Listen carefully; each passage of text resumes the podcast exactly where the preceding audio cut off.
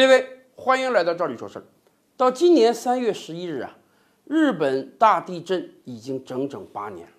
我们以往的节目其实就做过对比，我国的汶川地震之后，短短几年时间，全国人民众志成城，汶川早就看不出有过地震的痕迹了。而日本，日本不一样啊。日本当年大地震之后，日本政府本来说啊，几年时间就能抚平大地震的所有创伤。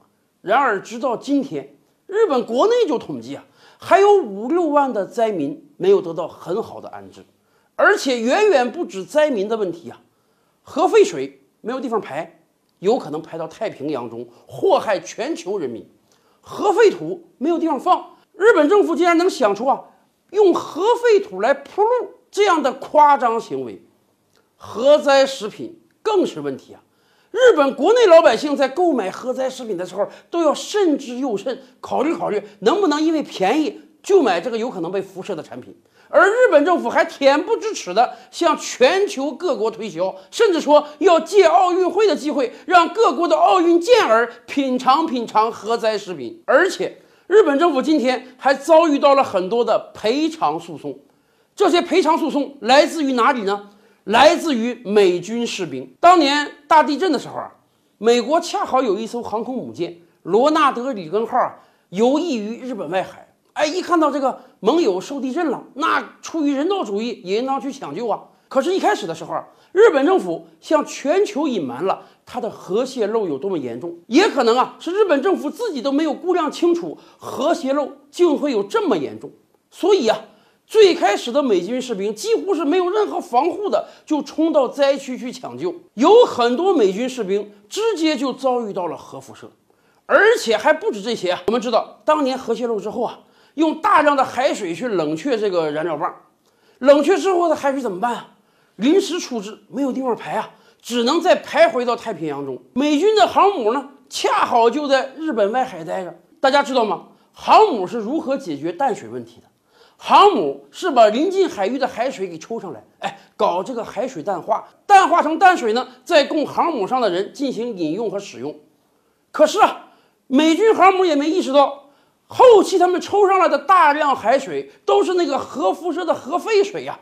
也就是说，这个核废水被抽上来，淡化成了淡水，让罗纳德里根号上的五千五百多名舰员使用和饮用。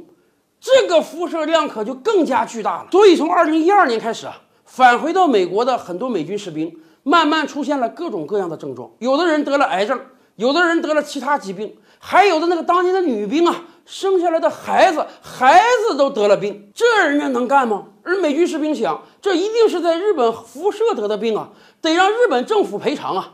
所以二零一二年的时候。就有八个美军士兵啊，到法院起诉，要求日本政府每个人赔偿他们一千万美元。而随着时间的推移呢，越来越多的美军士兵啊，感觉自己被核辐射了。